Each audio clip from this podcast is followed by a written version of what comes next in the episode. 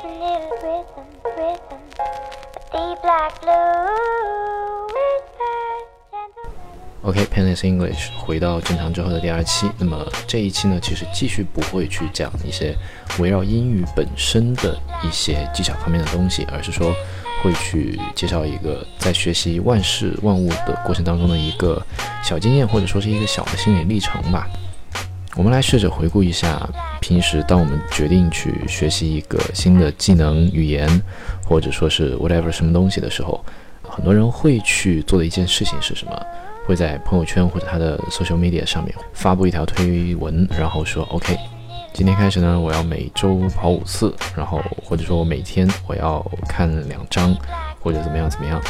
但是到了最后呢，他们就会发现，其实真正的在社交圈里面，他可能预期的是大家可以给到他一些压力，去敦促他，但其实 nobody care。而且另外一方面呢，我们在公布这些我们个人的目的或者目标的时候，其实会容易给自己产生一种错觉，那就是说我们在推进的过程中已经提早的完成了这件事情，然而实际上并没有完成。那么原因何在？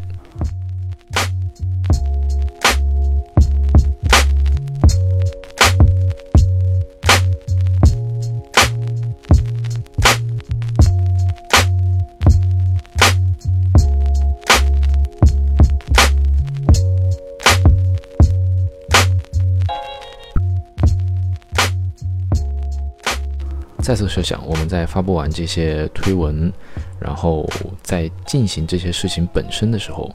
那么脑海中其实有时候会去想象说，OK，我把这件事情已经完成了，或者说我已经推进到一定的程度了，我可以开始准备大家的欢呼声、掌声、大家的庆祝，然后我可以开始用这项技能非常随意的去做一些事情，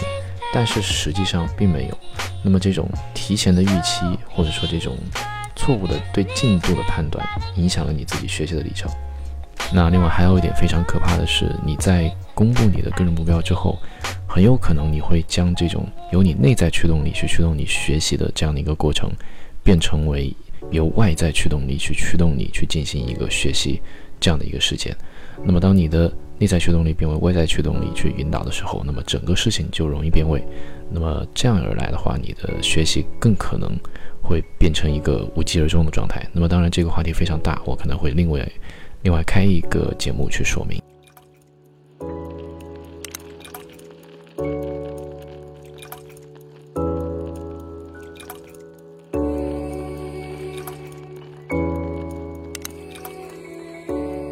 那也不能说正确，或者说相对而言可能适合于更多人的方法是怎样？那就是当你决意要去做一件事情的时候，那就闷头去做好了。你可能可以找到有相同志向的人一起去和你监督一下，但其实意义也不是非常的大。最好最好的方法还是给自己立下一个目标，然后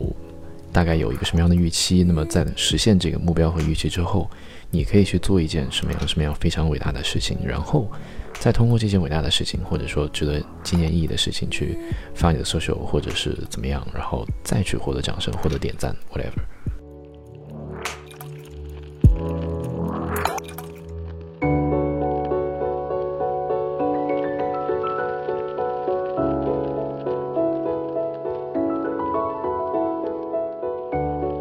相信，如果有哪位听众比较熟悉心理或者说是一些行为学的话，可能立马就会浮现出一个名词，叫做延迟满足。那么，延迟满足呢，其实也就是我们平日意义上说的忍耐。那么，有时候我们会去为了追求一个更大更远的目标，那么我们可以暂时的去放下眼前的一些让我们比较愉悦的一些较为小的事情。那么，心理学上也有一个比较有名的一个实验。当然，我具体不记得什么名字了。那就是说，科学家呢是找到了一些孩子，那么给他们做了一个实验，那就是说给他们吃软糖。那么有两种选择，第一种选择呢是立马就可以吃到两颗软糖，那么还有一种选择的话就是他们需要等半个小时，但是在那之后，他们可以吃六颗、八颗甚至更多的软糖。对于一些孩子来说，他们会选择当即眼下的。两颗软糖，而其他的孩子呢，就会去选择暂时的忍耐。在经历过一些比较长时间的追踪之后，就会发现，这些选择去忍耐，懂得去放下眼前的一些较小的利益，然后去实际的为一个更远大的目标做一些付出或者忍耐的这些呃孩子，他们在未来的话能够取得更大的成功。当然，这样一个实验本身的真伪的结果，我并没有去验证，但是他说的一些道理还是比较 make sense 的。